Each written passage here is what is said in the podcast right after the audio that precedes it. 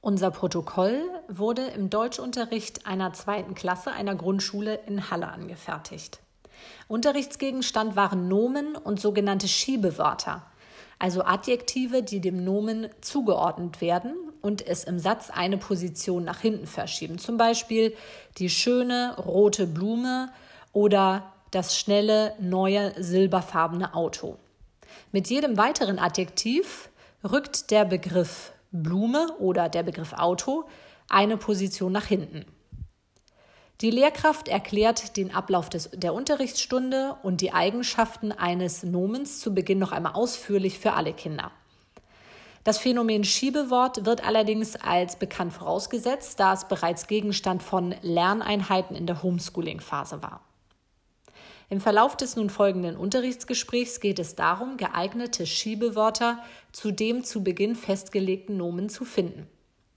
Dazu ruft die Lehrerin verschiedene Kinder, die sich melden, nacheinander auf und schreibt die von ihnen genannten Schiebewörter hintereinander an die Tafel, sodass sich eine lange Kette von Adjektiven ergibt. Ein Schüler, den wir S1 genannt haben, meldet sich immer wieder ohne Aufforderung oder vorheriges Handzeichen zu Wort. Gleich zu Beginn der Sequenz weist ihn die Lehrerin einmal darauf hin, dass er sich melden müsse, wenn er etwas zu sagen habe. Weitere Zurechtweisungen folgen erst einmal nicht, obwohl regelmäßig weitere Einwürfe von S1 folgen, vornehmlich in Form von weiteren Nomenvorschlägen, von Dino über Tiger bis hin zu Schäfchen. Die Lehrkraft konzentriert sich voll und ganz auf den Unterrichtsgegenstand, stellt den SchülerInnen Fragen, notiert deren Antworten und erklärt die Besonderheiten des Schiebeworts nun doch noch einmal neu. Erst ganz am Schluss, als die Übungsphase im Klassenverband schon abgeschlossen ist und eine Einzelarbeit folgen soll, spricht die Lehrerin, Lehrerin eine Warnung und kurz danach eine Ermahnung mit Konsequenzen aus. Was konkret bedeutet, dass das Namensschild von S1 an der Tafel von dem Bereich Sonne in den Bereich Sonne mit Wolke verschoben wird. So viel zu unserem Protokoll. Ähm, und zum Inhalt des Protokolls, als wir uns als Gruppe zum ersten Mal trafen, hatten wir eigentlich unser Protokoll mit der Überschrift Unterrichtsstörungen überschrieben. Allerdings sind wir im Laufe unserer Arbeit zu der Ansicht gelangt, dass diese Begrifflichkeit doch ein bisschen zu eng gefasst ist. Aber dazu wird euch jetzt Max noch mehr erzählen. Im Folgenden möchte ich euch kurz unsere Interpretationsansätze des Protokolls zusammenfassen. Die grundlegende Fragestellung, was stört den Unterricht, hat uns natürlich verfolgt. Daraus haben wir zwei nähere Fragestellungen entwickelt, nämlich wann erfolgen die Zwischenrufe des Schülers, was bedeuten diese und was implizieren sie, sowie auch, vor welchen Herausforderungen steht die Lehrerin in Bezug auf die Störungen des Schülers. Schon in Zeile 1 ist uns aufgefallen, dass die Lehrperson die gesamte Klasse mit wir anspricht. Wenig später fällt sie auch durch den Ausdruck Such dir bitte ein Nomen aus den Beispielen aus, obwohl sie dabei die Klasse im Gesamten anspricht. Dies wirkt auf uns als eine Partizipationseinladung für jeden Einzelnen der Klasse. Die Lehrkraft spricht die Klasse an und formuliert dies späterum wieder auch mit einem einzelnen Du. Es kommt hierbei zur unklaren Ansprache. In Zeile 2 stört der Schüler S1 das erste Mal die Lehrkraft. Mit dem Ausdruck von dir, formuliert als Frage, nimmt er Bezug, indem er sich nicht sicher ist, von wem das zu schauende Homeschooling-Video stammte. Ist dies eine Störung? Wir sind uns nicht sicher, denn schließlich reagiert die Lehrkraft nicht auf diesen Einwurf. Aber wieso meldet sich hier S1 überhaupt ungefragt zu Bord? Es könnte eine bewusste Störung sein oder es ist als Verunsicherung seitens des Schülers auszulegen. Es ist schließlich ja auch ein Wunsch nach Klarstellung. Wir halten diese zweite These für wahrscheinlicher, denn gerade im Hinblick auf das, nach, auf das, was noch folgt, ergibt sich ein Sinn. In Zeile 14 platzt der Schüler S1 zum zweiten Mal mit seiner Antwort hinein. Er spricht unaufgefordert und schlägt Dino als gewähltes Beispielnomen vor. Wieso Dino? Schließlich steht dieses Beispiel laut dem Protokoll nicht einmal an der Tafel. Wahrscheinlich interessieren ihn Dinosaurier oder er hat zumindest sich damit auseinandergesetzt. Es ist wahrscheinlich, dass er für sich selbst einen lebensweltlichen Bezug herstellte. Genau hier erfolgt die erste direkte Ermahnung an S1. In Zeile 15 spricht die Lehrerin S1 verbal unmittelbar an. Sie unterstreicht dies mit ihrer zugewandten Körpersprache und erklärt ihm, wie er sich künftig angemessen verhalten kann. In Zeile 18 spricht es eins zum dritten Mal unaufgefordert, obwohl er gerade zuvor deswegen gemaßregelt wurde. Gefällt ihm das gewählte Nomen Blumen nicht? Er reagiert lediglich mit einem Alternativvorschlag. Er möchte Tiger als Beispiel nutzen. Wieder ein Tier. Die Lehrerin ignoriert es eins. Sie nimmt keinen Bezug auf dessen Einwurf. Möchte die Lehrerin S1 bewusst keine Aufmerksamkeit geben, da die Ermahnung erst kurz zuvor ausgesprochen wurde? Wir interpretieren es als ein authentisches Nichtbeachten. In Zeile 25 meldet sich S1 schließlich zum vierten Mal unaufgefordert zu Wort, dieses Mal ohne einen thematischen Bezug. Er wiederholt mehrfach das Wort Hallo in immer höher steigenden Tonlagen. Es könnte sein, dass er schlicht und einfach in seiner eigenen Traumwelt ist. Uns erscheint es allerdings als eher wahrscheinlicher, dass er es bewusst macht, da er für das Höherwerden der Laute Konzentration aufbringen muss. Die Schlussfolgerung daraus wäre, dass S1 sich schließlich konzentrieren kann, dies allerdings aktuell nicht auf das Unterrichtsthema projiziert. Im weiteren Verlauf des Protokolls wird deutlich, dass die Lehrerin auch diesen Einwand von S1 ignoriert. In Zeile 27 spricht S1 das fünfte Mal laut. Er will eindeutig gehört werden und sagt, hättest du mal Tiere gesagt? Denn aktuell werden Blumen als Beispiel der Veranschaulichung genutzt. Hier wird deutlich, dass S1 mitdenkt, obwohl er nicht gemäß der Erwartung am Unterrichtsgeschehen sich beteiligt. S1 möchte tierische Beispielnomen oder er lehnt zumindest pflanzliche Motive konsequent ab. Die Lehrkraft nimmt keinen Bezug auf die Äußerung von S1 und erfolgt nach wie vor eine konsequente Strategie des Ignorierens. In Zeile 32 wirft es 1 zum sechsten Mal einen eigenen Vorschlag ein und sagt laut Schäfchen. Es liegt erneut ein animalischer Bezug vor. Der Realitätswert seiner Beiträge steigt. Von ausgestorben über selten hin zum Alltagsbezug. Denn schließlich führte er zunächst Dino an, darauf folgte Tiger, in seiner dritten Antwort brachte er Tiere hervor und zu guter Letzt nannte er Schäfchen. Er möchte definitiv gehört werden, denn er ruft es laut in die Klasse. Dies interpretieren wir entweder als gewollte Provokation oder er nahm Bezug auf eine unverständliche Wortmeldung eines anderen Schülers im Vorhinein. In der Zeile 34 ist zu entnehmen, dass die Klasse lautstark lacht. Die Lehrerin nimmt keinerlei Bezug auf das Klassengelächter und den vorhergehenden Einwurf von S1. Sie signalisiert damit einen klaren Fokus auf den Unterrichtsinhalt.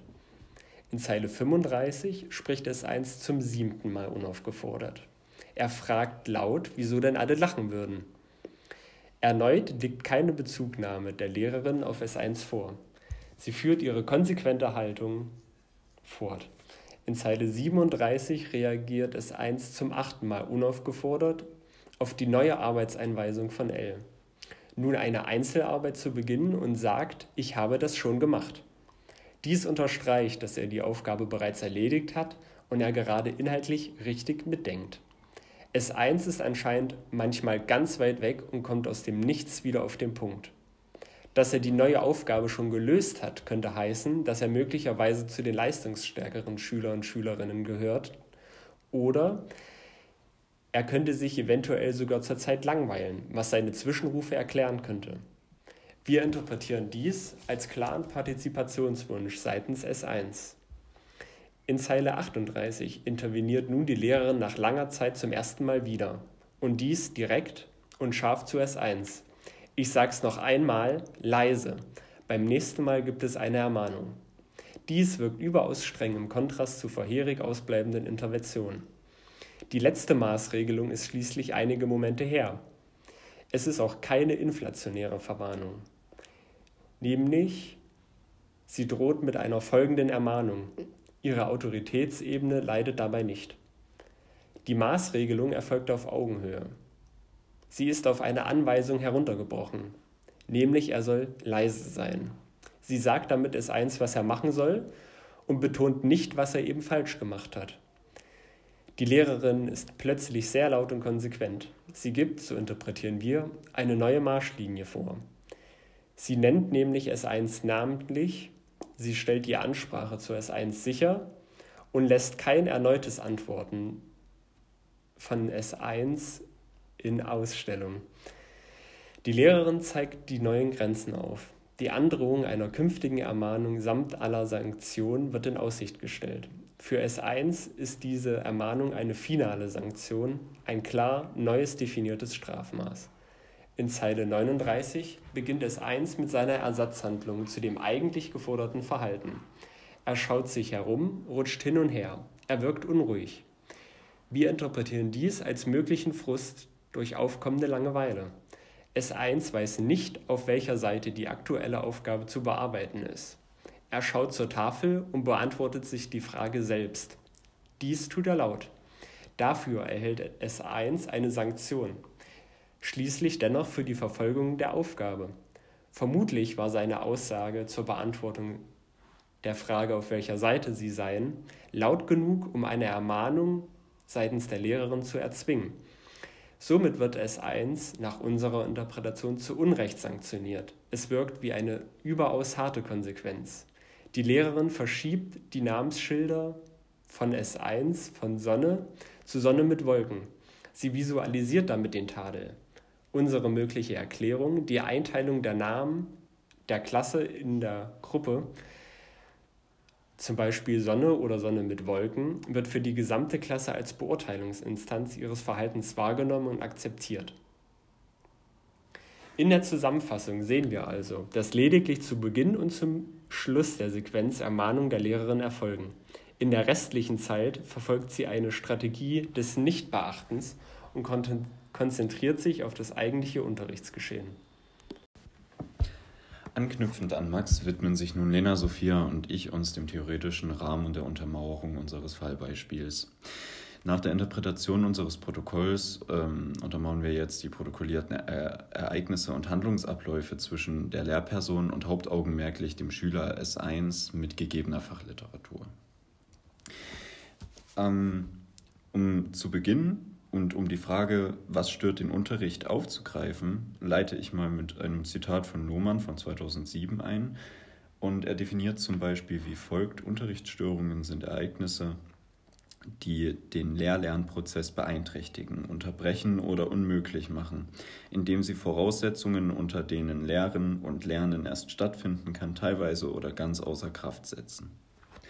Ein weiteres Zitat, mit dem ich mich befassen möchte, ist, der Lehrkörper wird als ein Medium konstruiert, das dazu beiträgt, eindeutige Interaktionen in Unterrichtssituationen zu schaffen und eine bestimmte innere selbstdisziplinierte Haltung zu veräußerlichen, von Langer und Richter, was heißt, dass der Lehrer zum Vorbild wird und dessen guten Beispiel an Selbstdisziplin die Klasse nacheifern solle.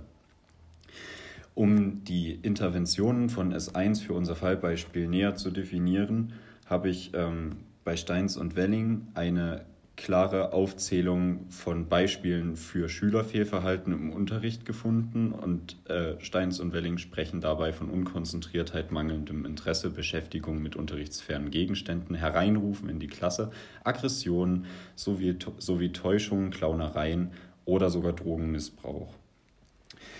In unserem Beispiel würde bei S1 Hereinrufen und besagte Clownereien äh, das wohl passendste, die wohl passendste Beschreibung darstellen.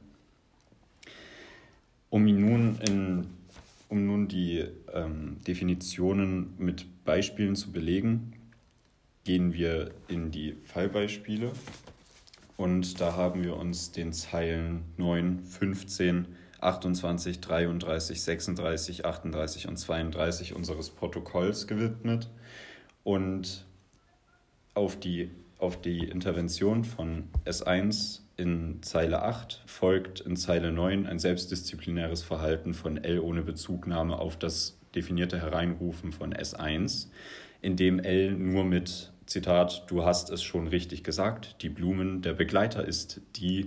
Bei der Schiebewortprobe geht es darum, sich ein Schiebewort zu überlegen. Das hast du schon zu Hause mal gemacht. Fällt dir ein Schiebewort ein? Und ignoriert damit die Provokation oder die, die Intervention von S1. Weitere Beispiele dafür wären Zeile 28, in der L in der Form reagiert, einen anderen Schüler zu adressieren, und in Zeile 33, wo L um die gesamte Klasse, welche, welche nach der Aktion von S1 reagiert hat, mit mehrere Schüler lachen, ebenfalls mit dem ebenfalls äh, Moment, da habe ich mich kurz verhaspelt.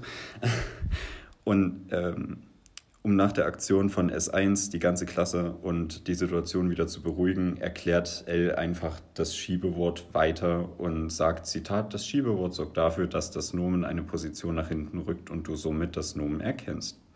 Es gab schon mal eine Partneraufgabe, die die Kinder bearbeitet haben, die mit den anderen Aufgaben schon fertig waren.